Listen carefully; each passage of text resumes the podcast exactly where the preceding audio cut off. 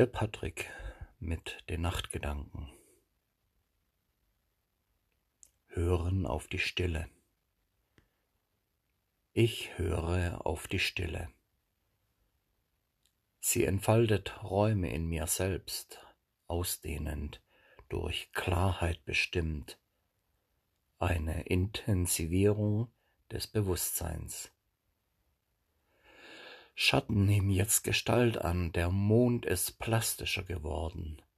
Die Beschaffenheit der Dinge wird jetzt wie neu das erste Mal wahrgenommen. Meine Augen sprechen jetzt Gedanken, welche sich zu Worte formen, wie Wellen gebahnt durch ihr sinkendes Ziel.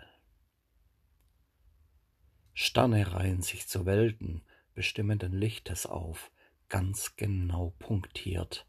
Ein Vogel färbt mit seiner Stimme den offenen Raum. Ich höre in die Stille. Vielleicht kommt das Schöpfungswort näher.